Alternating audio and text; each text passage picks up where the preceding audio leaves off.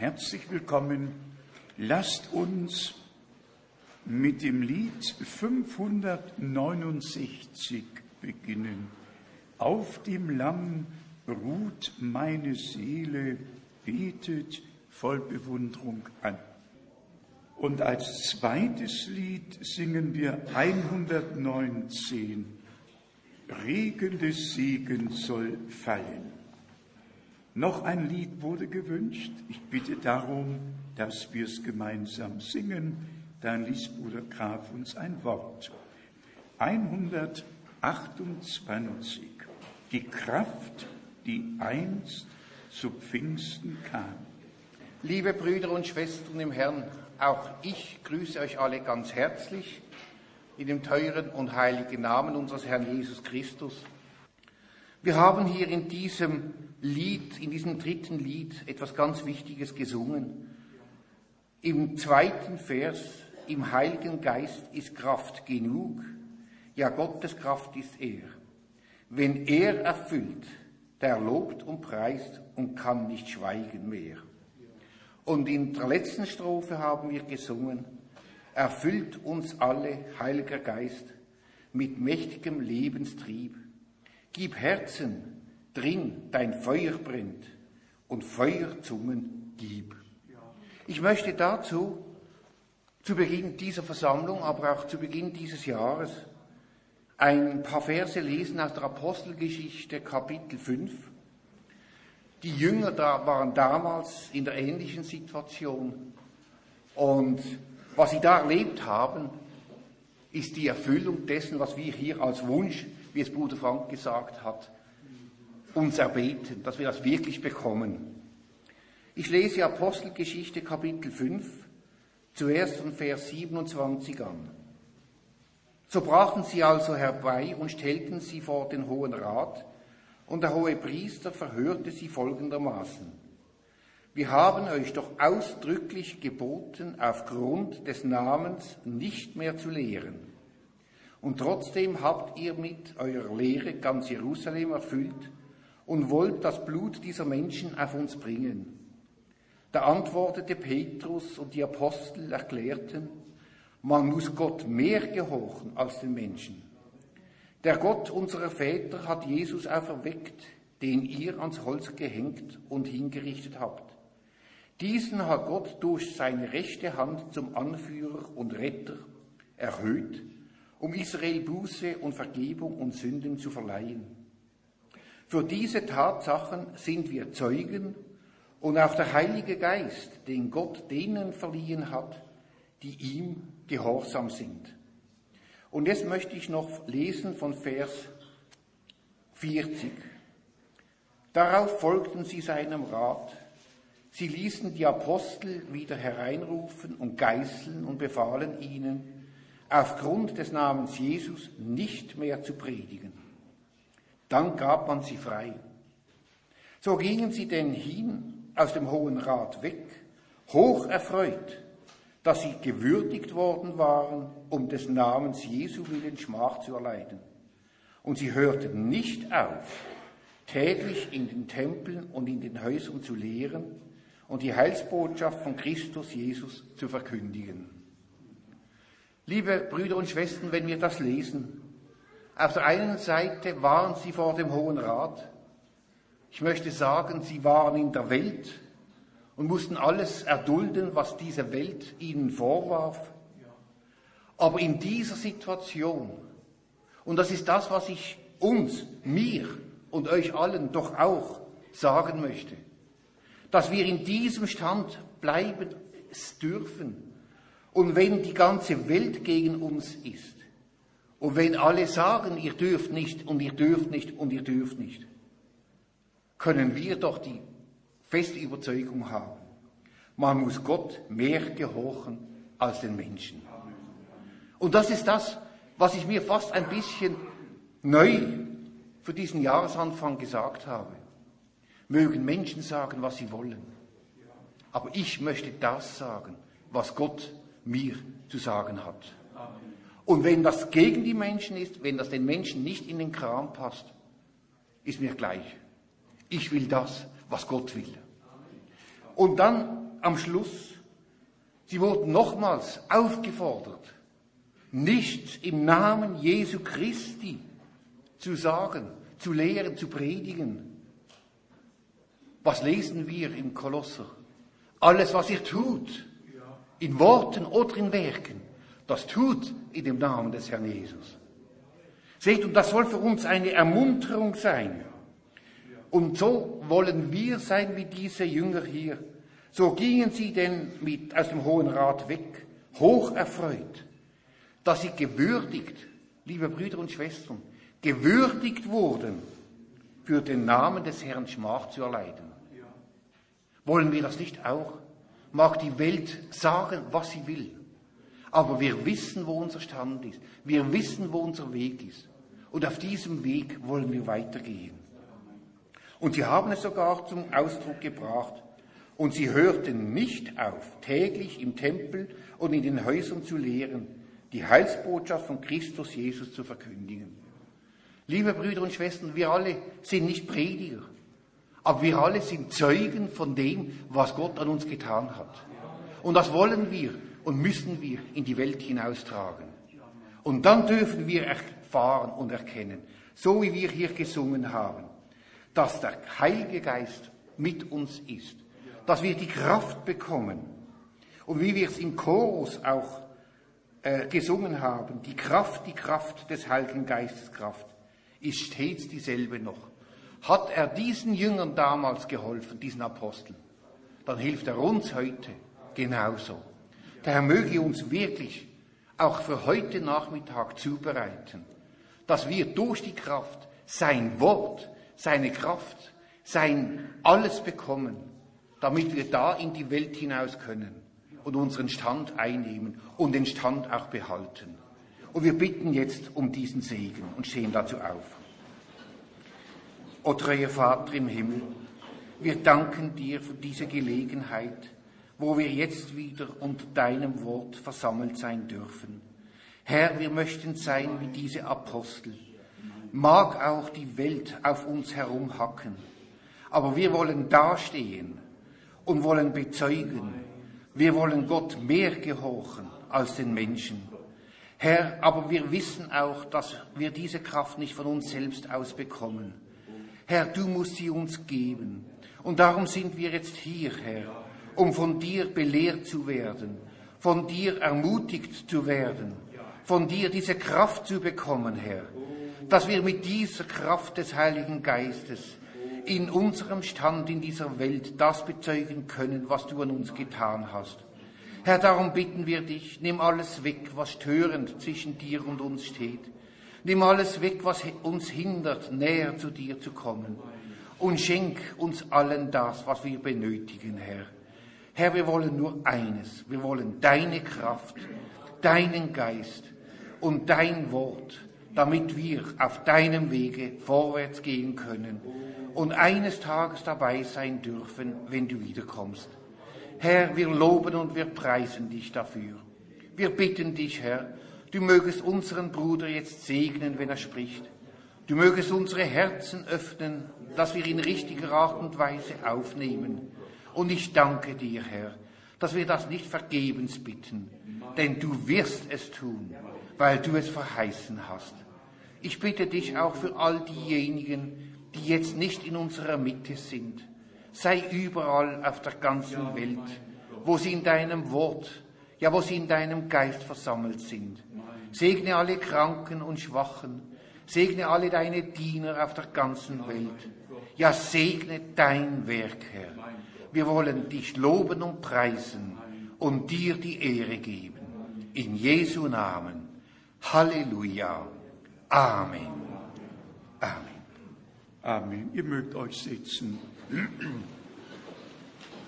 Nochmals heißen wir alle sehr herzlich willkommen in dem teuren Namen unseres Herrn. Vielleicht darf ich fragen, wer heute zum ersten Mal hier ist oder als Gast in unserer Mitte ist? Haben wir jemand? Hier haben wir ein liebes Ehepaar. Steht doch mal bitte auf. Bruder und Schwester Münch.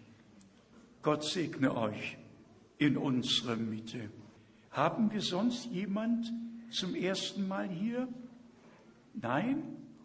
Ja, dann können wir das nächste Mal noch einige einladen, die dann zum ersten Mal hier sein werden.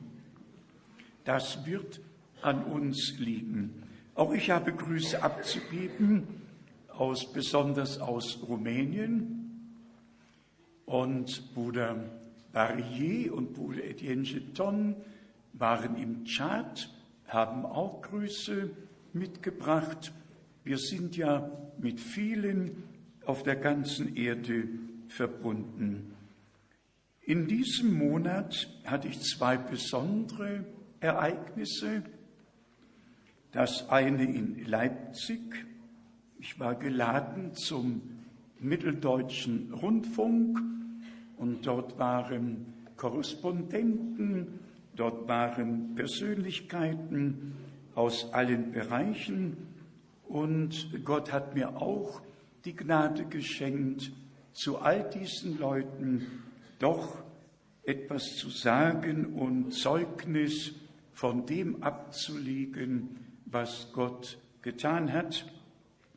Auf der anderen Seite muss ich sagen, ich bin mit großem Schmerz abgereist, weil alle wirklich, auch alle Frommen, in ihren eigenen Programmen sind und von dem, was Gott verheißen hat und gegenwärtig tut, nichts wissen und nichts wissen möchten. Und das tut sehr, sehr weh. Aber Gott wird sicher die Herausrufung vornehmen und alle, die aus Gott geboren sind, werden ja die Stimme Gottes hören. Der Herr kennt die Seinen, er weiß, wo sie wohnen, er weiß, wer sie sind. Ganz anders war es natürlich in Rumänien. Ihr wisst ja, Rumänien ist von Gott in besonderer Weise heimgesucht worden. Dort war ich ja schon in der Zeit des Kalten Krieges 1968 schon die ersten Reisen durch Rumänien gemacht und die Frucht des Dienstes unserer Brüder ist einfach ganz gewaltig, ganz gewaltig. Über 4000 Brüder und Schwestern glauben die Botschaft Gottes in Rumänien, sind biblisch getauft. Überall sind dienende Brüder.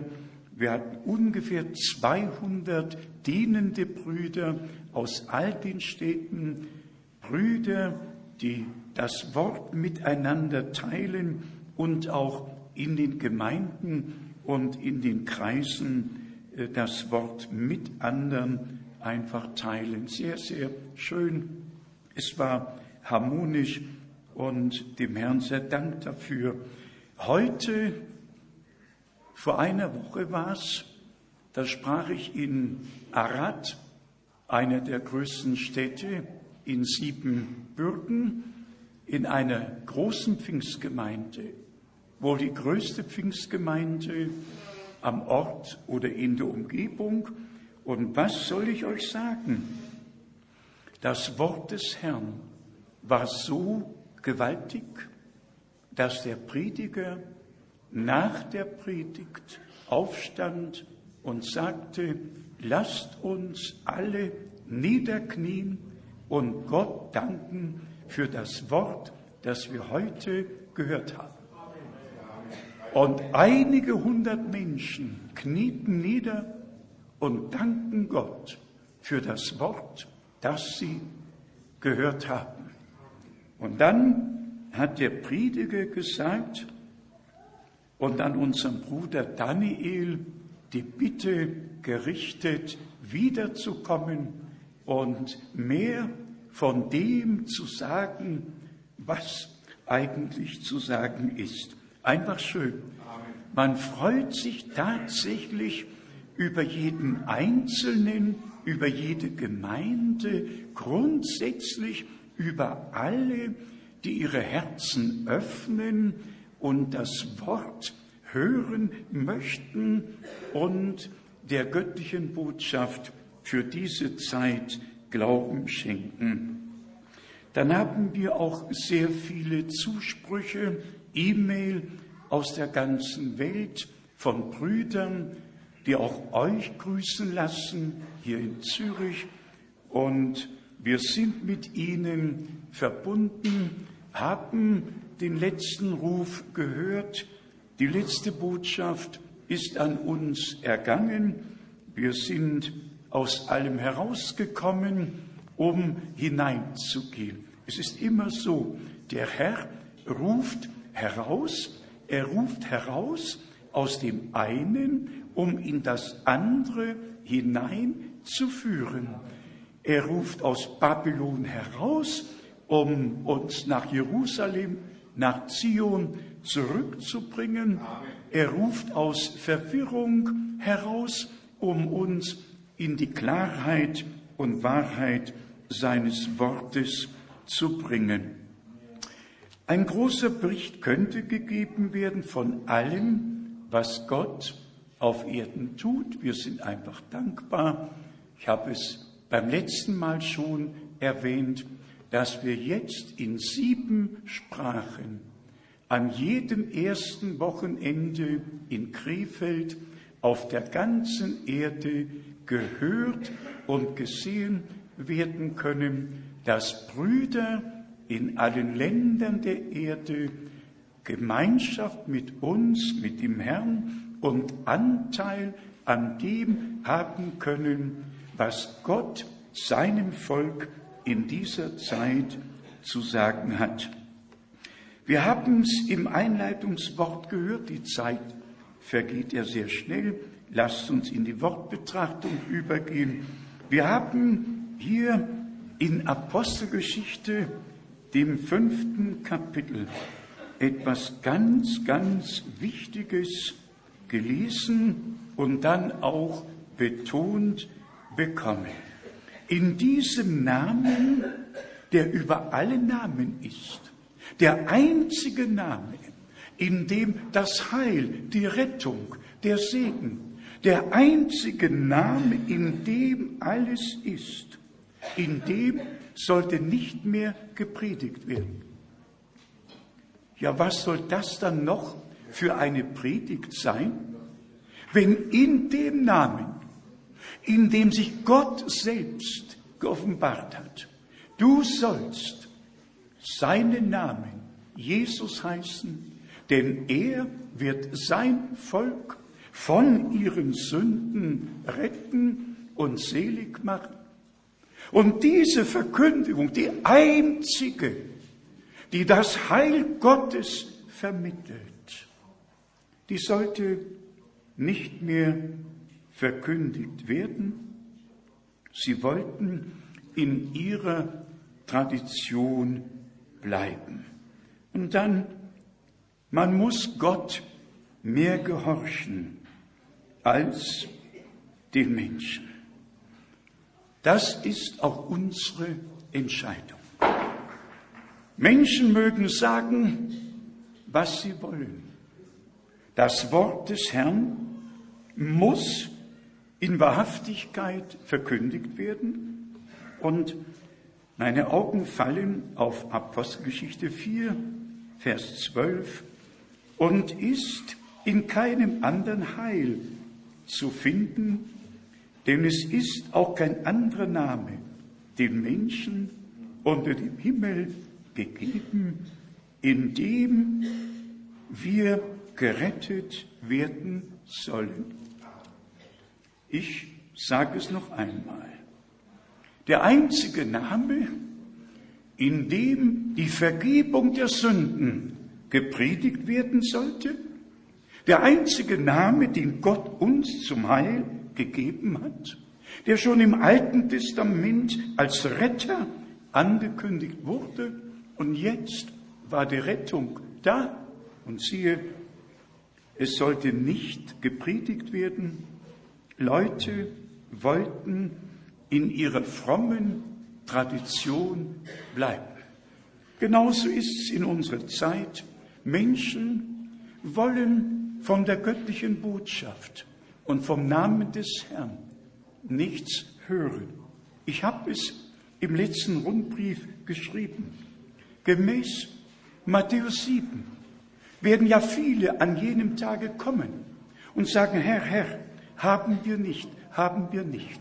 Geweissagt, Teufel ausgetrieben, große Wunder und Zeichen getan. Und der Herr wird sagen müssen, weichet von mir, ihr Übeltäter, ich habe euch nicht erkannt. Es geht wirklich um die Namen, um die Offenbarung dessen, was Gott uns aus Gnaden geschenkt hat. Der Sohn Gottes ist die Offenbarung Gottes in Menschengestalt. Nur er konnte sagen, wer mich sieht, der sieht den Vater. Nur von ihm steht geschrieben, in ihm wohnte die Fülle der Gottheit leibhaftig. Und von uns steht geschrieben, und ihr besitzt die Fülle in ihm.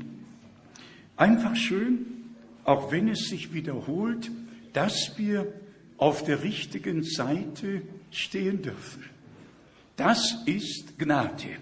Ein Bruder, der nicht in unsere Versammlungen kommt, hat den Rundbrief gelesen, den letzten Rundbrief, Dezember-Rundbrief, hat mich angerufen und gesagt, Bruder Frank, der Rundbrief hat mich so angesprochen, er ist so tief und so gewaltig, aber Offenbarung finde ich darin nicht.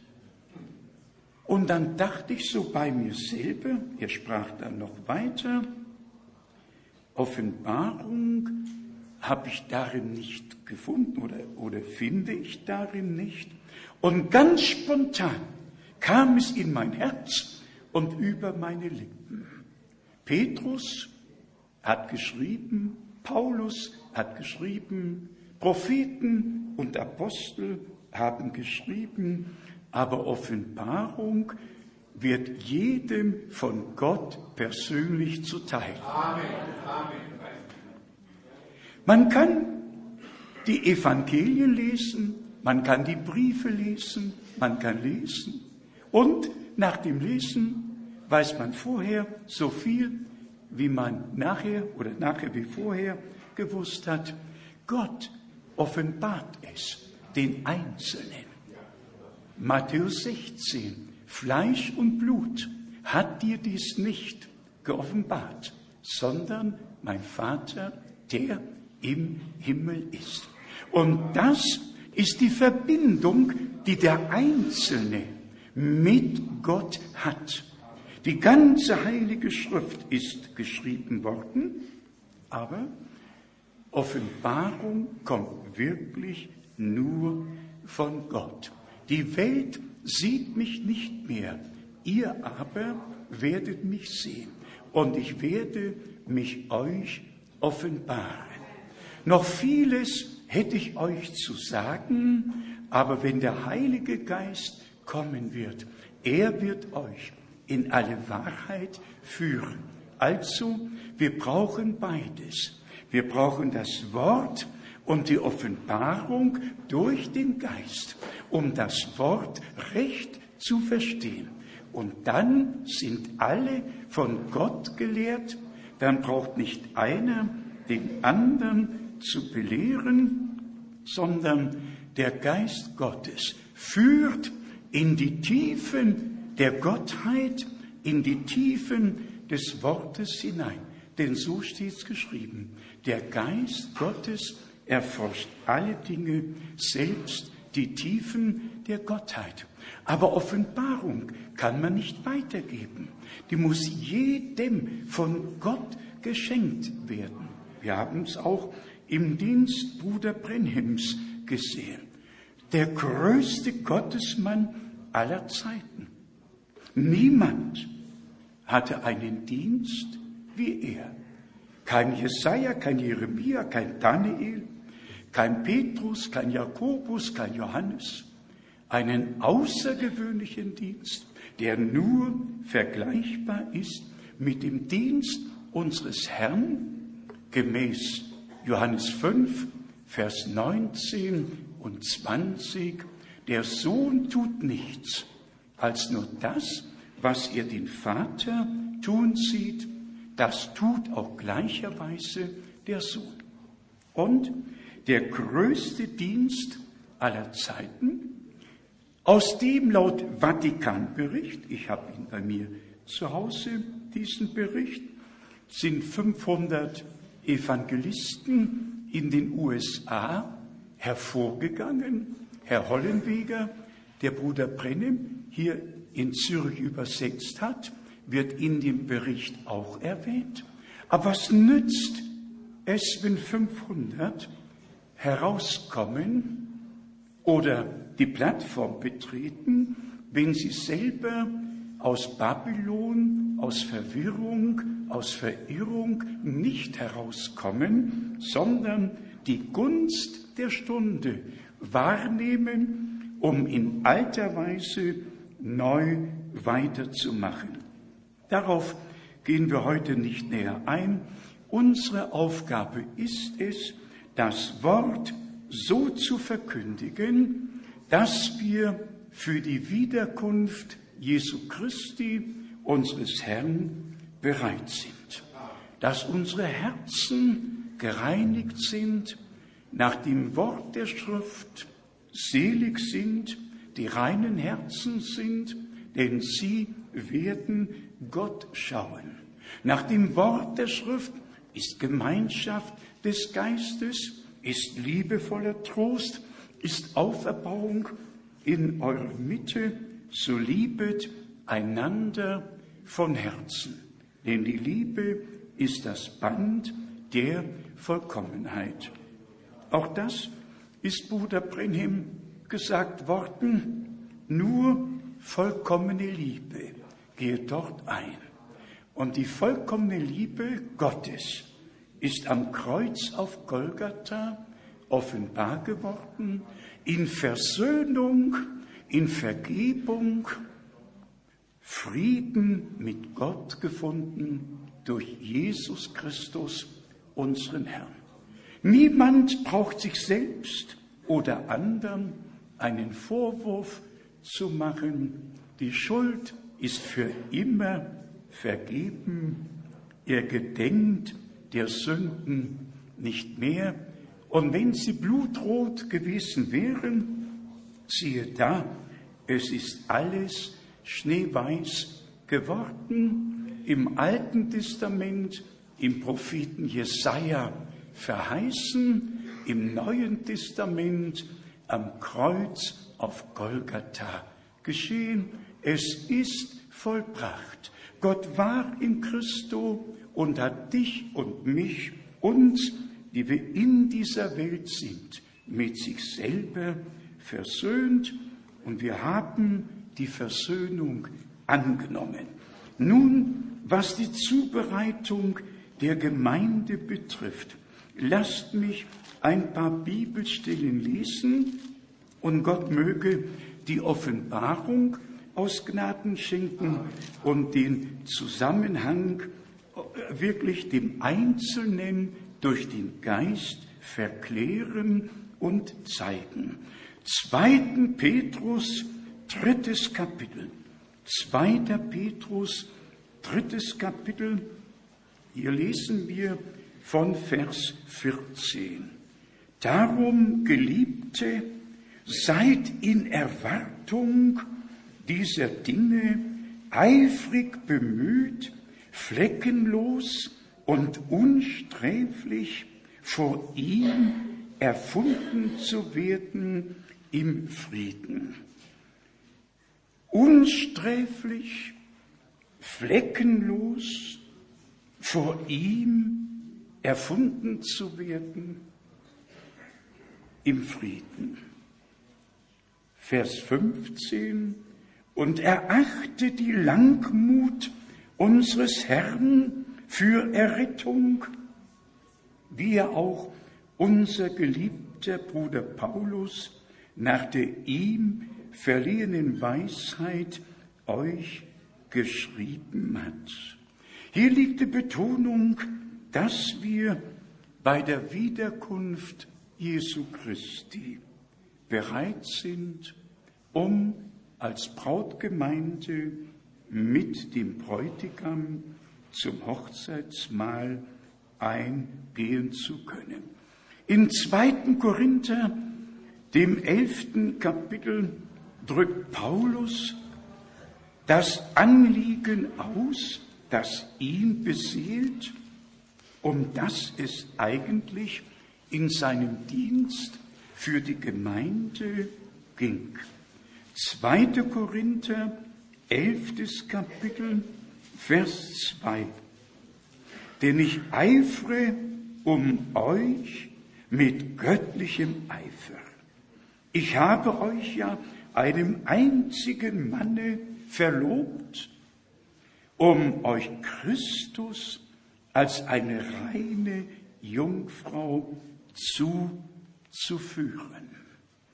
Gott hat Dienste in die Gemeinde gesetzt, so wie er einen Boten sandte, damit die Botschaft zunächst gebracht wurde.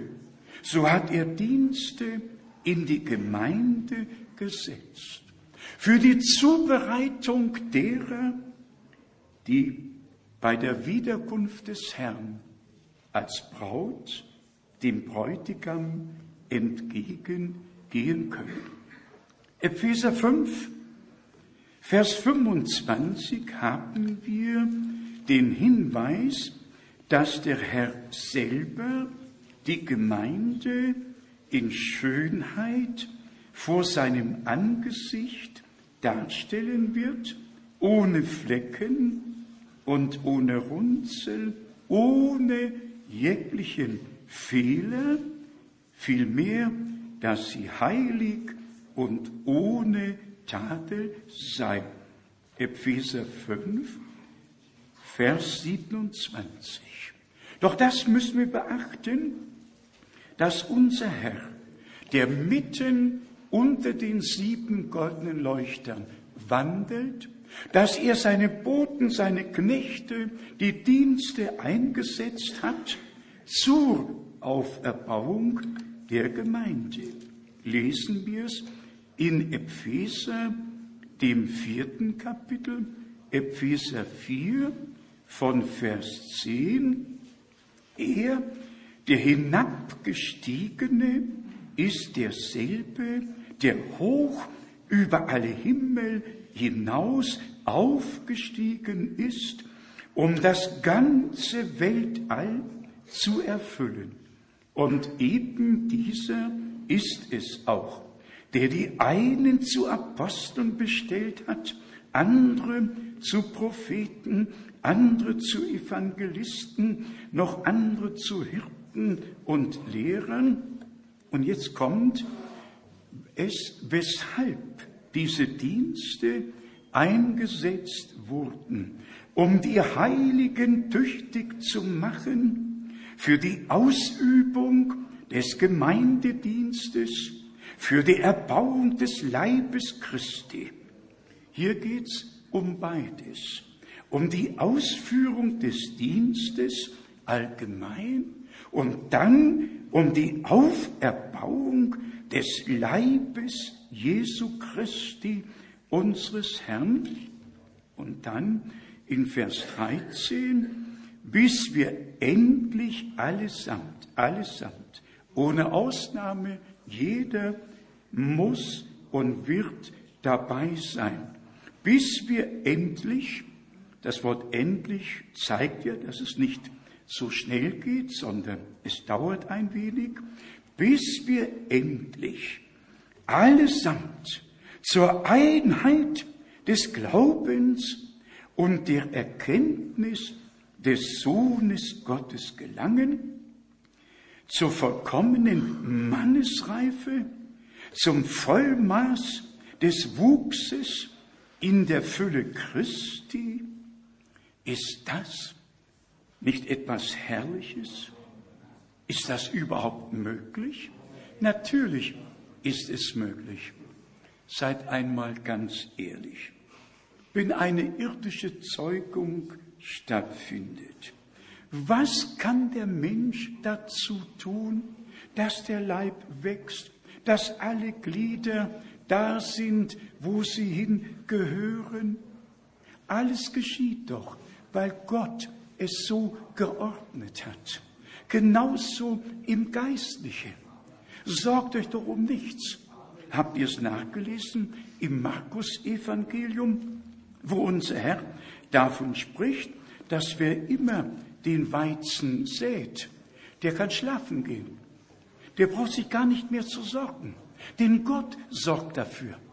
Der Erdboden, der fruchtbare Mutterboden, der ist dazu gegeben, dass der gesäte Weizen den Regen empfängt, die Sonne empfängt, dass das Weizenkorn stirbt und dass dann die, die Schösslinge hervorkommen, der Halm hervorkommt, die Ehre hervorkommt und der volle Weizen in der Ehre.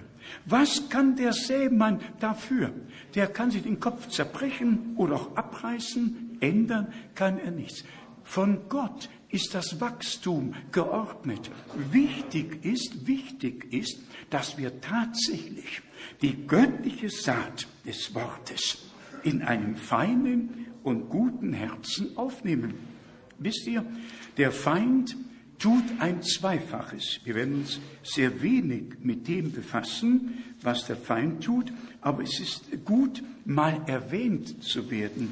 Der Feind hat nicht nur die Aufgabe oder er nimmt sich das Recht heraus, seine eigene Saat zu sehen, er nimmt sich auch das Recht heraus, bei den wahrhaft Gläubigen das auszureißen, was in sie hineingesät wurde, sofern es ihnen nicht geoffenbart wird und sie es nicht verstehen. Hier, Matthäus 13, Matthäus 13, und da müssen wir wirklich sehr Acht geben. Matthäus 13 lesen wir Vers 19. Matthäus 13, Vers 19 bei jedem, der das Wort vom Reich hört und es nicht versteht, da kommt der Böse und reißt das aus, was in sein Herz gesät ist. Bei diesem ist der Same auf den Weg längs hingefallen. Das ist schrecklich. Und wir merken, wie sehr wir den fruchtbaren Herzensboden benötigen. Den fruchtbaren Herzensboden, auf dem das Wort oder in dem das Wort hineingesät wird, dass es lebendig wird, dass es zur Offenbarung wird, dass Gott die Gnade schenkt, dass wir nicht nur Worte hören, sondern sie geoffenbart bekommen, dass er, der Herr, unser Verständnis dafür öffnet und wir im Glauben vorwärts gehen können und der Feind sich mit uns überhaupt nicht befassen braucht. Wenn wir Gottes Wort in einem feinen und guten Herzen aufnehmen und es glauben und der Geist Gottes über uns kommt, dann wird es aufgehen und wir brauchen nicht mehr zu sorgen. Es wird alles wohl werden. Gott schenkt das Wachstum, wie wir eben gesagt haben, beides. Der Halm, die Ehre und dann der volle Weizen in der Ehre. Ist das nicht schön? Ohne Anstrengung. So wie ich bin, so muss es sein. Nimm mich hin, Herr. Ich bin dein. Nimm mich hin. Einfach lege dein Wort in mich als den göttlichen Samen hinein. Wir alle wissen, zum Beispiel, wenn man in der Sahara äh, tonnenweise Weizen sehen würde, da könnte es regnen, in Strömen regnen, es würde nichts aufgehen, weil kein Mutterboden da ist. Es muss Mutterboden da sein um das Gesäte, um die Saat aufnehmen zu können. Und dann in diesem Mutterboden, dafür hat Gott gesorgt, ist dann alles, was nötig ist, um die Sonne, die holt das Leben heraus mit aller Macht. Gott hat für alles gesorgt. Dann haben wir, was die Dienste betrifft, die Verheißung unseres Herrn in Matthäus 23, Vers 34. Hier hat der Herr gesagt, ich sende euch Lehrer und Propheten, äh, dass sie euch das Wort verkündigen. Wir haben uns hier in Matthäus 23 hat der Herr diese Verheißung gegeben, Vers 34. Deshalb seht, ich sende euch Propheten und Weise und Lehrer. Von diesen werdet ihr die einen töten, die anderen kreuzigen und so weiter. Aber in der Gemeinde werden die Dienste aufgenommen. Was die Welt, was die Schriftgelehrten und Pharisäer mit uns machen, mit unserem Herrn gemacht haben, mit den Aposteln gemacht haben, mit den Propheten gemacht haben, das war ihre Sache. Der Herr hat die Verheißung gegeben, wenn ich einen Propheten sende und ihr ihn aufnehmt, dann werdet ihr den Lohn eines Propheten empfangen. Es kommt also wirklich darauf an, dass wir erkennen, ob jemand direkt von Gott gesandt wurde. Und das waren die Propheten, das waren dann die Apostel, das war Johannes der Täufer. Wie gern lese ich diese Worte in Johannes 1. Es trat ein Mann von Gott gesandt auf. Von Gott gesandt auf. Sein Name war Johannes. Propheten traten von Gott gesandt auf. Aber jetzt, jetzt kam der wichtigste Augenblick, dass Altes und Neues Testament miteinander verbunden wird, die Prophetie mit ihrer Erfüllung gezeigt wird. Dann lesen wir einen kurzen Vers in Lukas 16, 16. Das Gesetz und die Propheten waren bis auf Johannes und von da an ist das Reich Gottes gepredigt worden und wer Gewalt antut, der dringt mit Macht hinein. Also bei Einschlafen geht das nicht. Es muss eine Erweckung vorher geschehen. Es muss eine Wachrüttlung überhaupt geschehen. Ich habe heute eine Anzahl Zitate von Bruder Brennem mitgebracht, wo er über die Lampen spricht, über die Reinigung der Lampen spricht. Und ich möchte sie am liebsten, so gut es geht, aus dem Englischen vorlesen. Schon 1963, am 24. März, hat Bruder Brennim gesagt, jetzt ist die Zeit, die Lampen zu reinigen. Wie heißt Korken? Was setzt sich oben am Docht ab?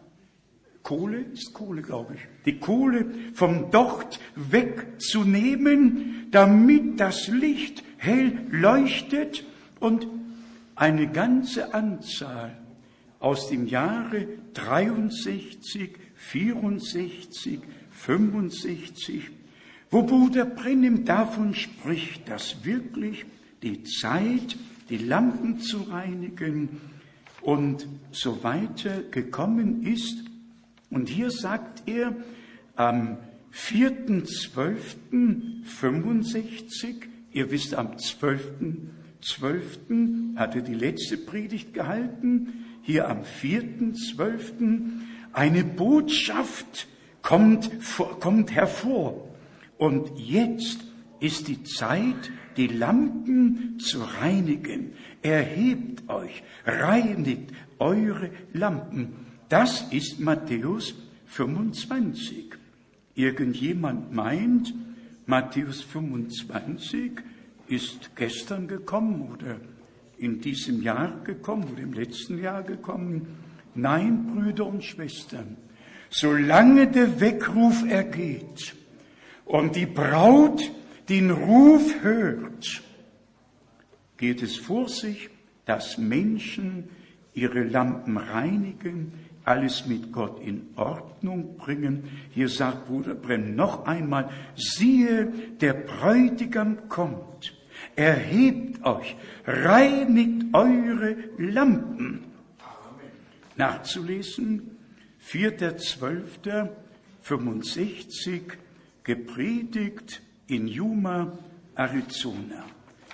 Ich habe noch einen ganzen Stapel von Zitaten Bruder Brennims mitgebracht, um zu zeigen, dass es überhaupt nicht Not tut, irgend mit einer neuen Lehre spontan zu kommen, sondern einfach im Herrn und im Worte Gottes gefestigt zu werden, aber auf der anderen Seite zu begreifen, dass die Zeit jetzt umso mehr fortgeschritten ist. Brüder und Schwestern, wir könnten noch auf das eingehen, was jetzt an Globalisierung gerade, gerade in, in Davos stattgefunden hat. Heute habe ich in Person in zweieinhalb bis drei Meter Abstand den höchsten religiösen Mann aus dem Iran gesehen, knapp drei Meter Abstand, so wie er in allen Fotos abgebildet ist, mit Bodyguard hier und Bodyguard dort. Brüder und Schwestern, wenn wir im Worte Gottes von sieben Köpfen lesen, ja, dann ist das eine Sache. Wenn wir von G7 lesen, dann haben wir die Information, was die sieben führenden Köpfe für eine Aufgabe im letzten Weltreich haben werden. Und die haben sie. Und das sie Mr. 8 noch ins Boot nehmen, ist eine Parallele zu Offenbarung 17, den religiösen Bereich betreffend. Der achte gehört zu den sieben. Es ist doch alles beleuchtet. Sagt mir, welch ein Wort Gott nicht geoffenbart hat. Gott hat einen Propheten und einen prophetischen Dienst gesandt, um uns tatsächlich in das gesamte Wort einzuführen, ob es den evangelistischen Teil betrifft, den lehrmäßigen Teil betrifft, den prophetischen Teil betrifft. Wir haben tatsächlich eine Gesamteinführung in den gesamten Heilsratschluss unseres Gottes empfangen. Ich möchte einfach sagen, Ehre sei Gott in der Höhe. Gelobt und gepriesen sei er, der Allmächtige, der sich so herabneigt und mit uns in direkter, verständlicher Weise aus Gnaden spricht. Noch ein paar Bibelstellen, geliebte Brüder und Schwestern im Herrn. Wir alle wissen, dass Malachi 3 ja Erfüllung findet ich meine jetzt den zweiten Teil, der mit Vers 19 beginnt. Viele Bibeln haben ja vier Kapitel. Im Malachi, das vierte beginnt dann mit Vers 19. Denn wisset wohl, es kommt der Tag, brennend wie ein Ofen. Hier ist die Rede vom Tag des Herrn. Und dann der Übergang von Vers 22. Von Vers 22. Bleibet eingedenk des Gesetzes meines Knechtes Mose, dem ich am Horeb Satzungen und Verordnungen für ganz Israel aufgetragen habe.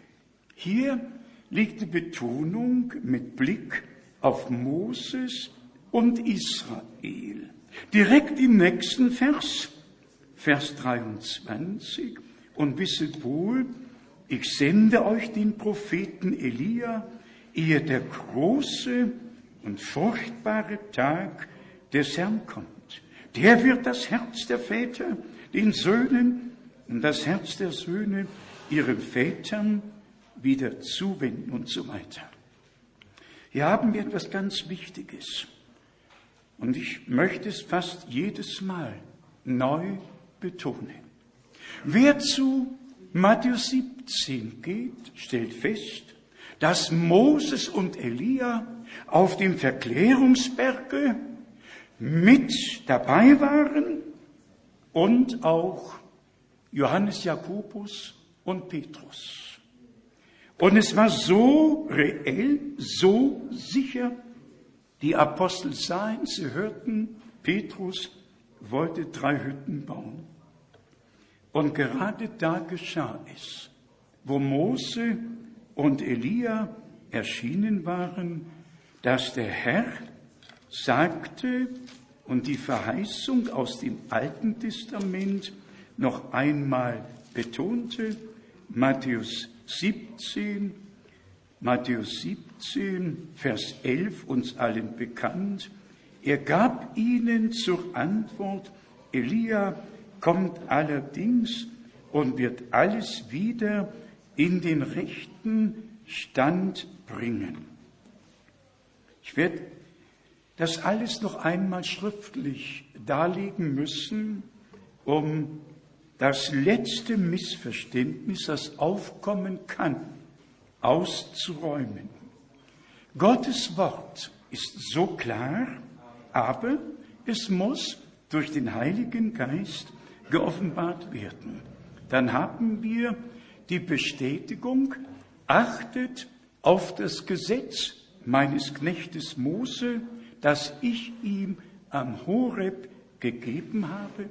Und dann spricht unser Herr, nicht ein Jota wird vom Gesetz vergehen, bis das alles erfüllt ist. Und dann lesen wir in Lukas, ich glaube es ist immer noch Lukas 24 von Vers 44, dass unser Herr begonnen hat mit Mose und den Propheten und den Psalmen, um alles darzulegen, das verheißen und vorausgesagt wurde und dass es dann Erfüllung findet. Und wir haben es tatsächlich dargelegt aus dem Worte Gottes. Was nützt es, wenn wir lesen, siehe, ich sende euch den Propheten Elia, wenn wir nicht im ersten Könige 18 und ersten Könige 19 nachlesen, was mit dem Dienst des Elia verbunden war, wie in 1. Mose 18, 37, das Herz Gott selbst hat das Herz des Volkes zur Umkehr gebracht, zu ihm selber zurückgeführt. Ein Mann Gottes verkündigt das Wort. Aber die Auswirkung kommt von Gott, die kommt von Gott. Die kommt nicht vom Propheten, die kommt durch das Wort. Denn das Wort wird nicht leer zurückkommen oder kehren, sondern ausrichten, wozu Gott es gesandt hat. Und dann, du selbst, so sagt Elia der Prophet, indem er mit Gott spricht, du selbst hast ihre Herzen zur Umkehr gebracht. Ich sage noch einmal, ein Prophet bringt die Botschaft, aber Gottes Wort richtet aus, wozu es gesandt wurde. 1. Könige 18, 39 sehen wir die Auswirkung derer, deren Herz zur Umkehr gebracht, das zu Gott zurückgeführt wurde, von allem Baalspriestertum, Aschera-Priestertum, mit allem gebrochen, aus allem herausgekommen. Die Abschlachtung der Priester hatte ja im Tal bereits stattgefunden und in 1. Könige 18, 39 wirft sich das ganze Volk auf das Angesicht nieder. Das war die Auswirkung. Das war die Auswirkung. Und ehrlich gesagt, als ich jetzt in Rumänien das so miterlebt habe, dass nach der Predigt eine ganze Gemeinde, alt und jung, vom ersten bis zum letzten Menschen hinknien, um Gott die Anbetung darzubringen. Ich dachte bei mir selber, Brüder und Schwestern, was wir nötig haben, ist, dass uns neu das Wort überwältigt. Dass der Geist Gottes so mächtig über uns kommt, dass wir uns des Vorrechtes bewusst werden, dass Gott mit uns spricht und dass sein Wort in uns, in dir, in mir ausgerichtet hat, wozu er es sandte. Das Volk warf sich auf das Angesicht, um Gott zu danken. Und wisst ihr, was danach geschah? In Vers 41 hört der Prophet das Rauschen des Regens, das Rauschen des Regens dass du das Volk zur Umkehr gebracht hast. Und nachdem das geschah, ist das Volk auf dem Angesicht, um Gott zu danken. Und direkt drei Verse weiter hört der Prophet das Rauschen des Regens. Warten wir nicht auf den Spätregen? Warten wir nicht auf die Ausgießung des Heiligen Geistes? Müssen wir nicht neu ergriffen werden, neu überwältigt werden? Muss nicht der Geist Gottes wirklich über uns kommen? Und Dankbarkeit? Wir sind doch nicht Fanatiker, die irgendeinem falschen Propheten auf den Leim gegangen sind. Ich werde das wahrscheinlich auch noch einmal veröffentlichen müssen. Aber es hat mich ergrimmt, als ich bei meinem letzten Besuch auf den Philippinen in einem Hotel äh, ein Testament vorfand. Ich weiß nicht, ob man die Glaubensgemeinschaft nennen soll. Das heißt im englischen Text Another Testament of Jesus Christ. Ein anderes Testament von Jesus Christus. Und die Mormonen geben es heraus, ein anderes Testament von Jesus Christus. Ich habe das Ding gepackt und bin auf den Flur gegangen und weg war's. Und weg war's. In meinem Raum hat es keinen Platz gehabt. In meinem Raum nicht. Da kann alles andere sein. Aber nicht eine Gotteslästerung. Aber die Menschen verdächtigen uns doch, dass wir irgendeinem Menschen nachlaufen, der sich als Prophet vorgestellt hat. Nein, das ist bei uns, Gott sei Dank, nicht der Fall. Wir folgen dem Herrn Jesus Christus, unserem Herrn und Erlöser. Wir glauben die Verheißungen, die Gott in seinem Worte gegeben hat. Wir lassen uns durch das Wort korrigieren. Wir haben den Glauben an den einen wahren Gott neu geschenkt bekommen? Es braucht doch gar kein Mensch, die Gottheit zu erklären. Allein wenn wir über Melchisedek nachlesen. Er begegnet dem Abraham mit Brot und Wein als Priester des höchsten Gottes und sagt ihm, sei gesegnet vom allmächtigen Gott. Und er war gesegnet. Und man muss im Neuen Testament nachlesen, in Hebräer 7, wer der Melchisedek war. König von Salem, König der Gerechtigkeit, hatte keinen Vater, keine Mutter. Und hier haben wir das Geheimnis. Im Alten Testament war er der Herr und hat sich in verschiedener Weise geoffenbart.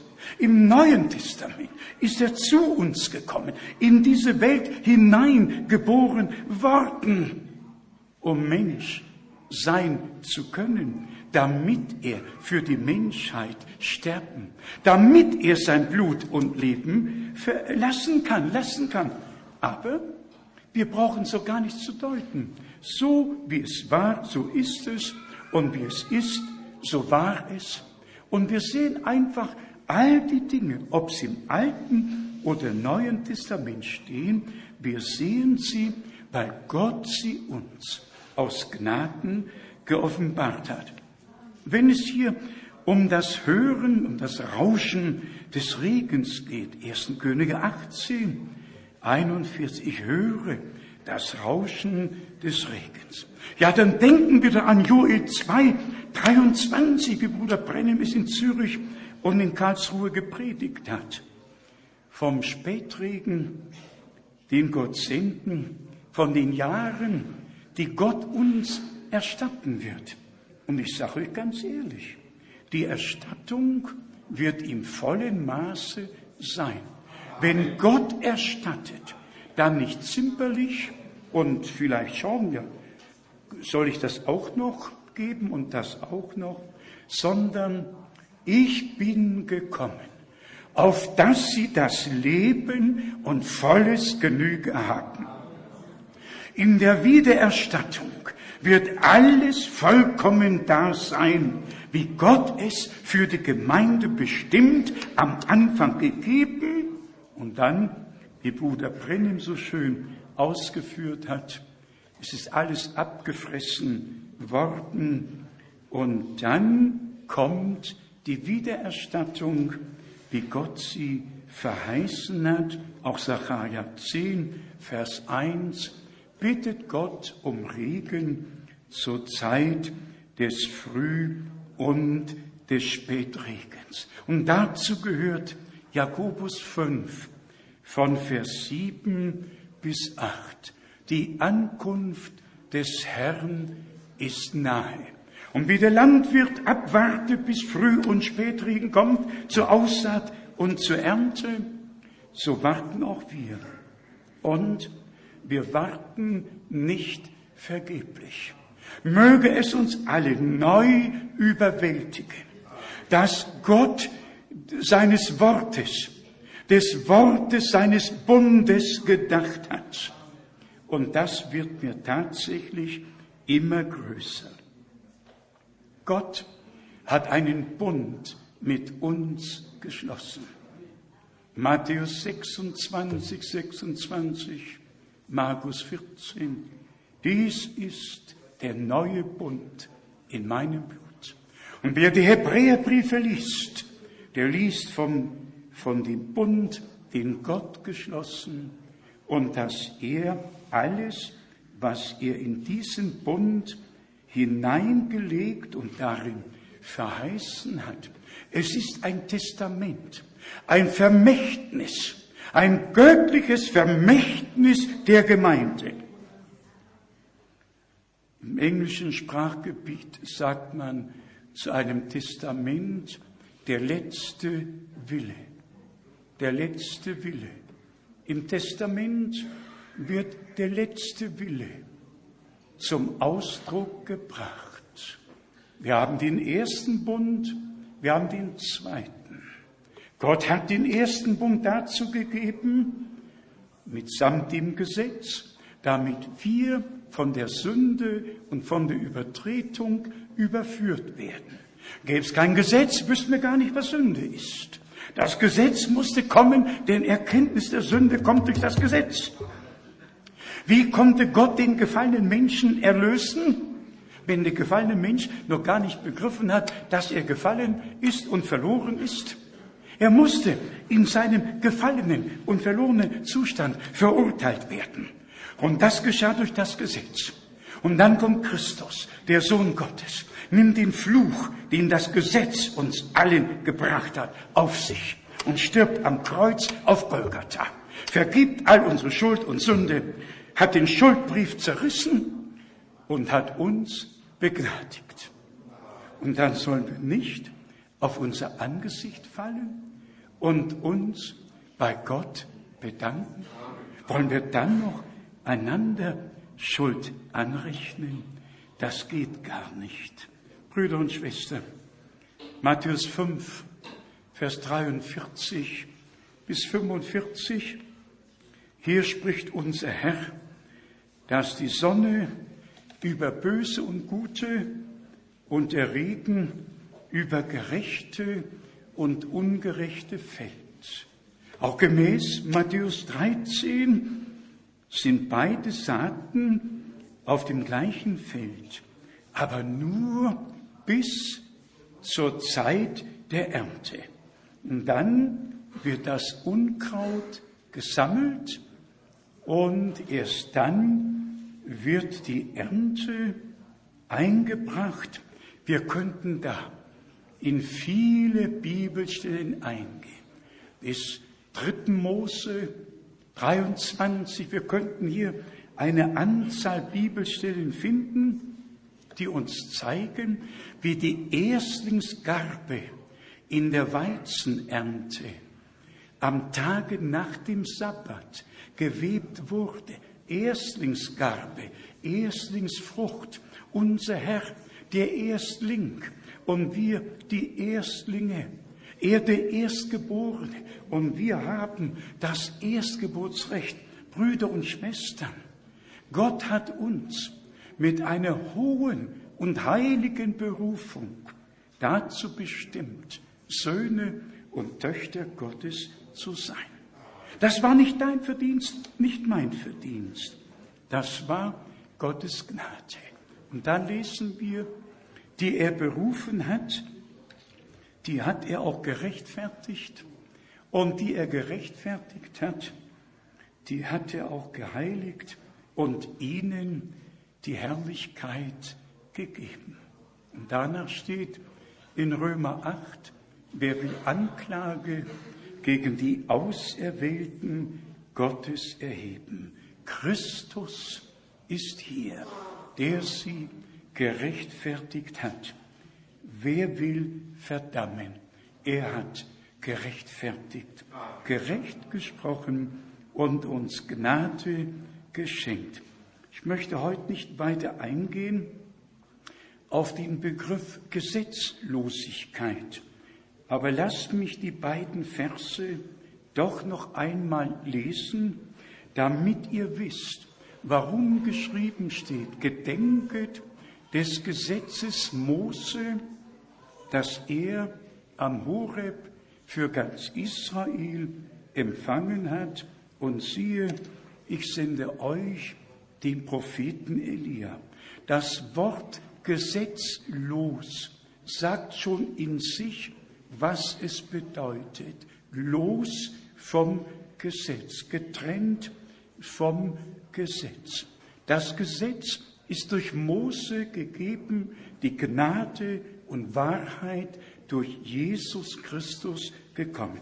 Aber diejenigen, und das gehört zu Matthäus 25 hinzu, und deshalb möchte ich das jetzt aus Matthäus 7 zuerst lesen, damit auch unsere Brüder es vielleicht ein wenig besser verstehen. Hier in Matthäus 7 in Vers 15 wird uns gesagt, hütet euch vor den falschen Propheten. Und dann geht's immer weiter. Und dann in Vers 21, nicht alle, die Herr zu mir sagen, werden in das Himmelreich eingehen, sondern nur diejenigen oder nur wer den Willen meines himmlischen Vaters tut.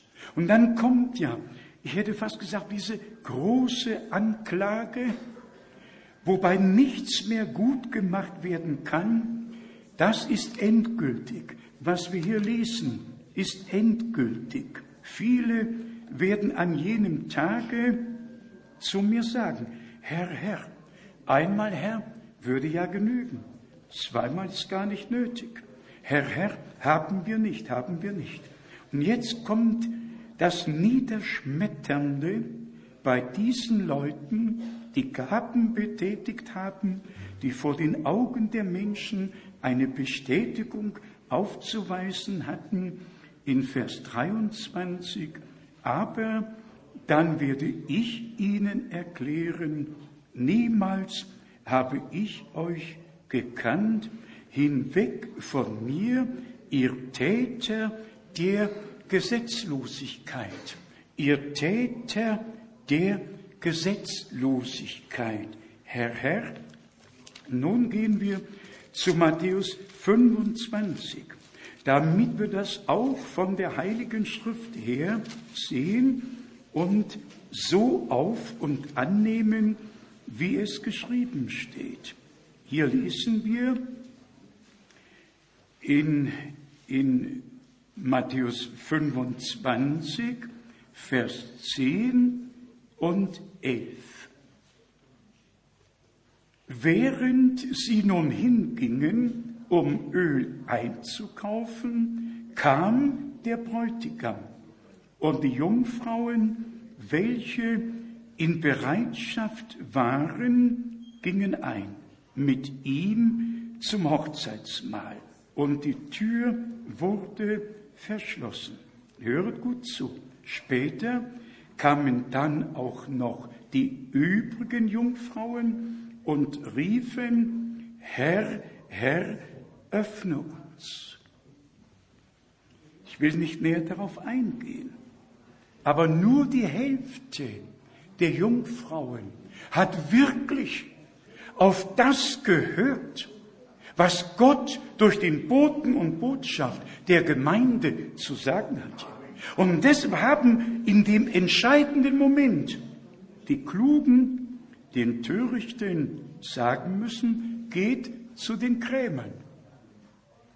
Geht zu denen, die das teuer verkaufen und die von Salbung, von allem Möglichen sprechen. Und deshalb, Brüder und Schwestern, lasst es mich heute aufgrund der Autorität des Wortes Gottes sagen.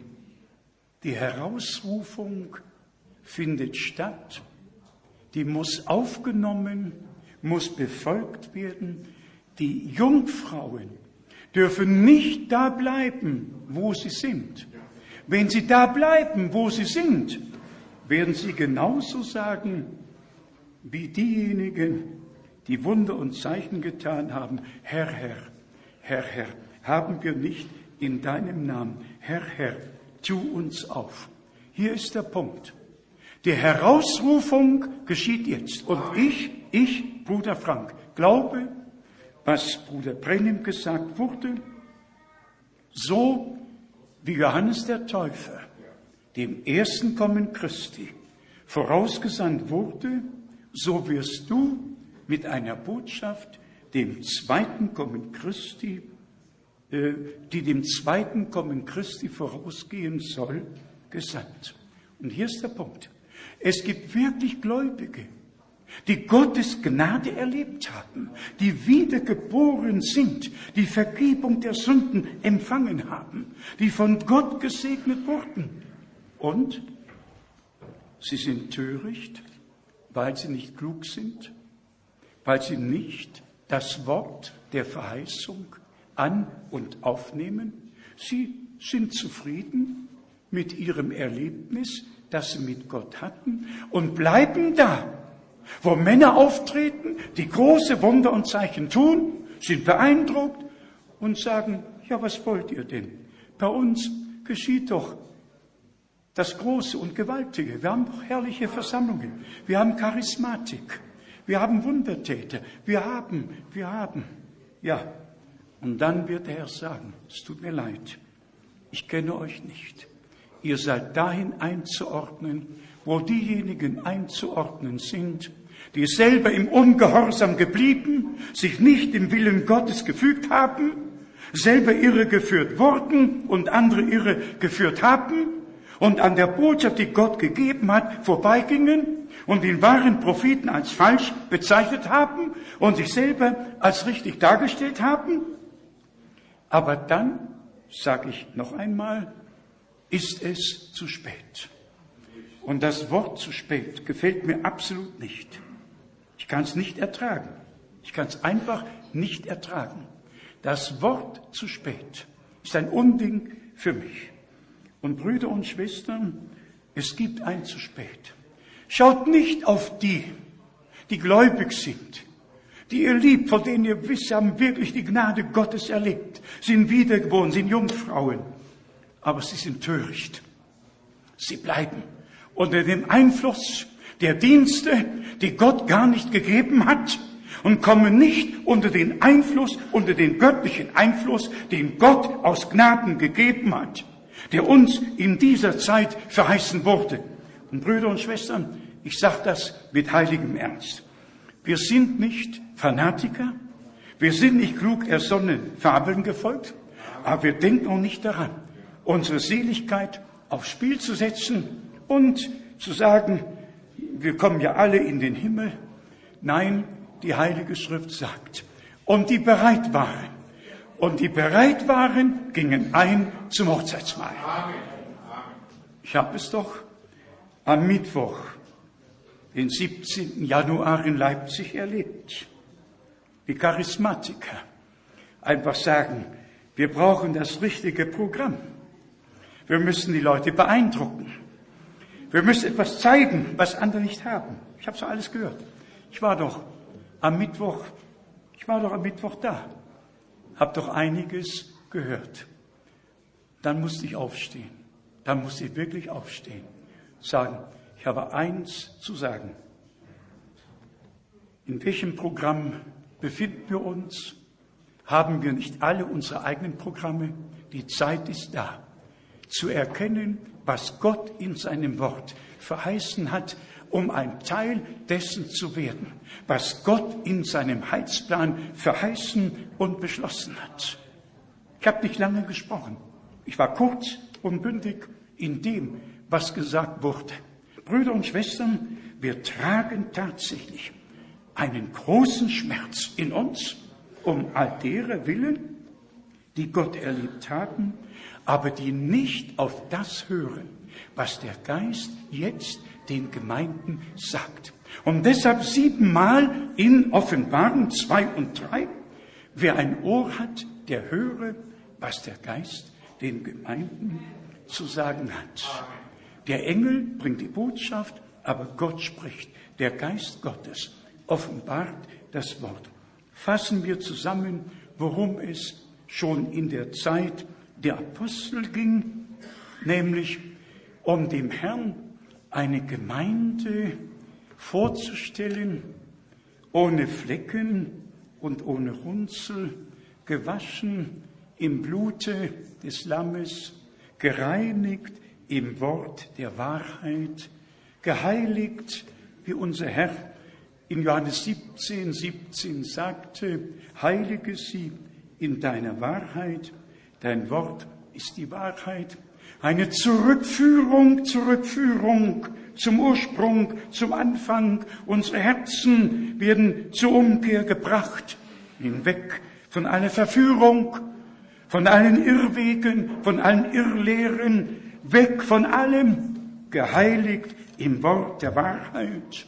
Kluge Jungfrauen, die die Stimme des Bräutigams hören, die nicht auf all die anderen Stimmen hören, sondern auf die Stimme des Bräutigams und die in Verbindung mit dem Ölbehälter bleiben.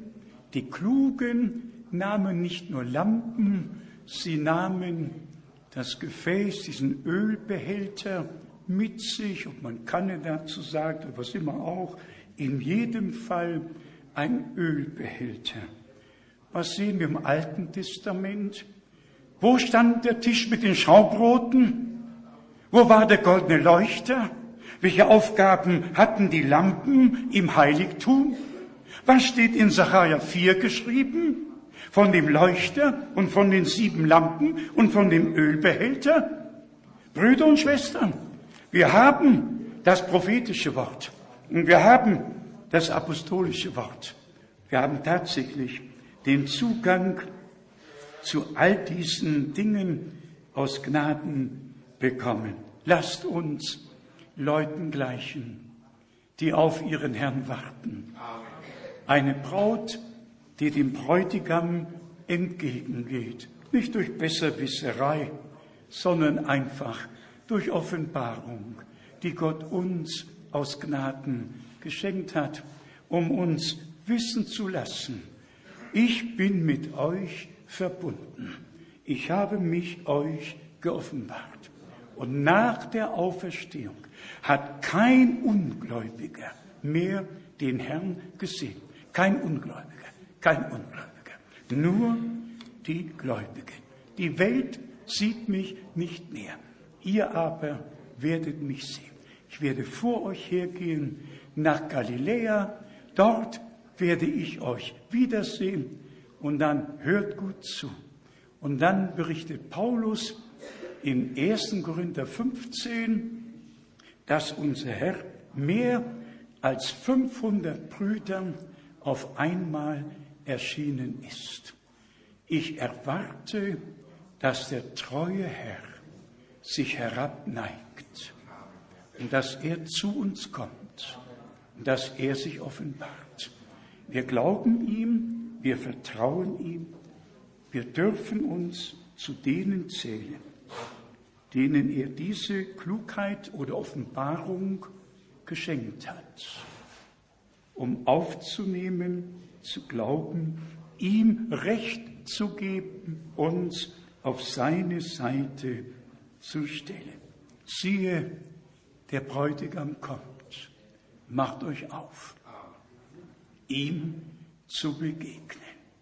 Ich schließe mit dem Zeugnis, das ihr oft genug gehört habt. Ich habe dem Herrn gesagt, ich möchte mit allen, die sein Wort aus meinem Munde gehört haben, ihm in der Herrlichkeit begegnen. Mit allen. Mit euch allen. Mit euch allen. Und ich glaube, ich glaube es. Ich glaube von ganzem Herzen. Ja, nehmt es doch an. Glaubt es doch auch. Nach unserem festen Glauben wird es geschehen. Hätte Gott euch das alles geoffenbart, um euch hier zu lassen? Oder hat er es euch geoffenbart, um euch mitzunehmen, wenn er wiederkommt? Brüder und Schwestern, seid doch gestärkt im Glauben, fasst neuen Mut und danket dem Herrn, denn er hat Großes an uns allen getan. Gelobt und gepriesen sei sein wunderbarer und herrlicher Jesus-Name. Amen. Lasst uns aufstehen, während wir die Häupter im Gebet geneigt halten und unsere Herzen in Dankbarkeit vor Gott auftun. Denn es steht geschrieben, ich will euch ein neues Herz, einen neuen Geist geben. Ich will einen neuen Bund mit euch schließen. Ich will meine Worte in euch hineinschreiben, nicht auf Tafeln wie im Alten Testament, nicht auf Pergament, sondern in unsere Herzen. Lebendig ist das Wort Gottes und wirkungskräftig in all denen, die es im Glauben hören, annehmen und geoffenbart bekommen. Bruder Brenhim sprach über die Wirkung der Offenbarung. Offenbarung hat eine Auswirkung in unserem Leben.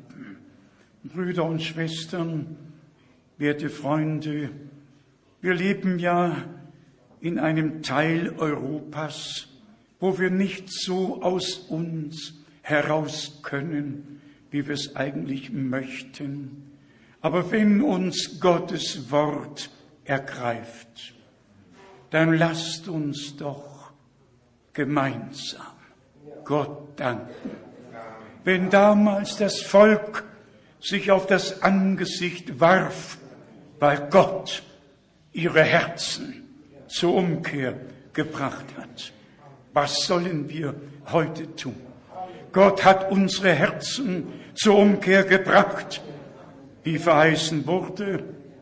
Er wird das Herz der Kinder den Vätern und das Herz der Väter den Kindern zuwenden. Der erste Teil fand Erfüllung im Dienst Johannes des Täufers. So steht es geschrieben in Lukas 1, Vers 17. Der zweite Teil fand und findet jetzt Erfüllung, dass die Herzen der Kinder Gottes zum Glauben der apostolischen Väter zum Uranfang zurückgebracht werden. damit auch wir wie im Urchristentum beten können, dass die Stätte sich bewegt. Und dann mögen die Leute sagen, ihr dürft im Namen Jesu Christi nicht länger predigen, im Namen Jesu Christi nicht länger taufen. Und dann werden wir sagen, wem sollen wir mehr gehorchen, Gott oder den Menschen? Wir werden weiter im Namen Jesu Christi das volle Heil, die Vergebung der Sünden predigen. Und wir werden weiter im Namen des Herrn Jesus Christus taufen, ungeachtet, wenn auch die ganze religiöse Welt sagt, das dürft ihr nicht. Wir dürfen es, weil Gott es angeordnet hat. Und auch darüber hat Gott uns Offenbarung aus Gnaden geschenkt. O Brüder und Schwestern, heute wollen wir Gott gemeinsam danken.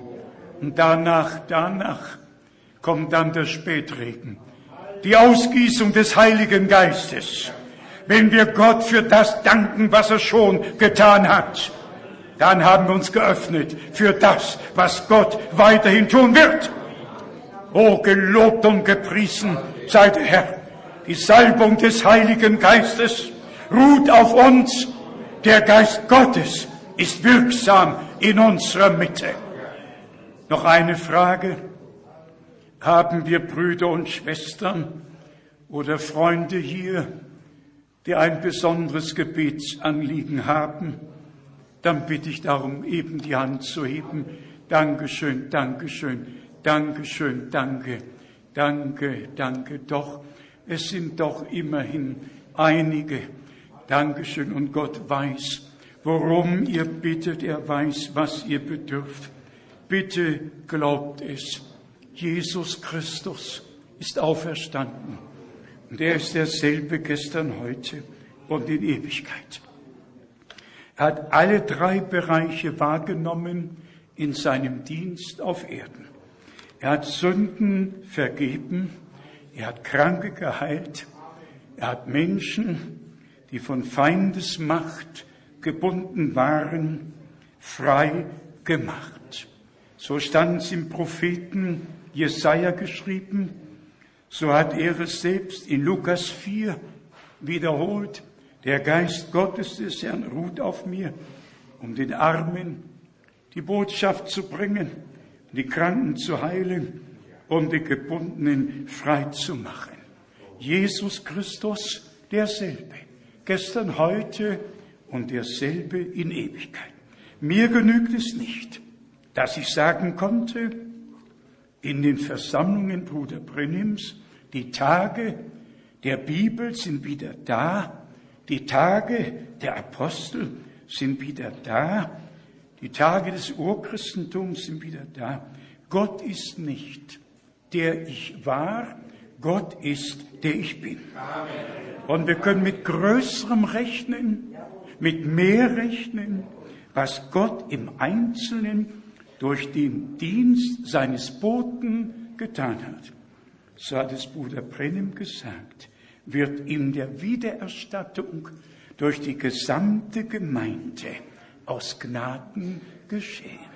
Lass uns glauben, ich wiederhole mich, und Gott für das danken, was wir schon empfangen haben, was er uns schon geschenkt hat, und damit öffnen wir uns für das, was er noch tun wird.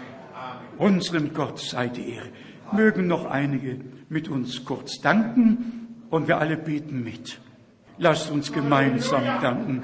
Erheben wir gemeinsam unsere Stimmen. Geliebter Herr, du ewig treuer Gott, wir danken dir von ganzem Herzen, dass wir nicht klug ersonnenen Fabeln gefolgt sind, nicht Menschenlehren nachlaufen, die vom Winde hin und her bewegt und geweht werden. Du hast ein Volk auf Erden.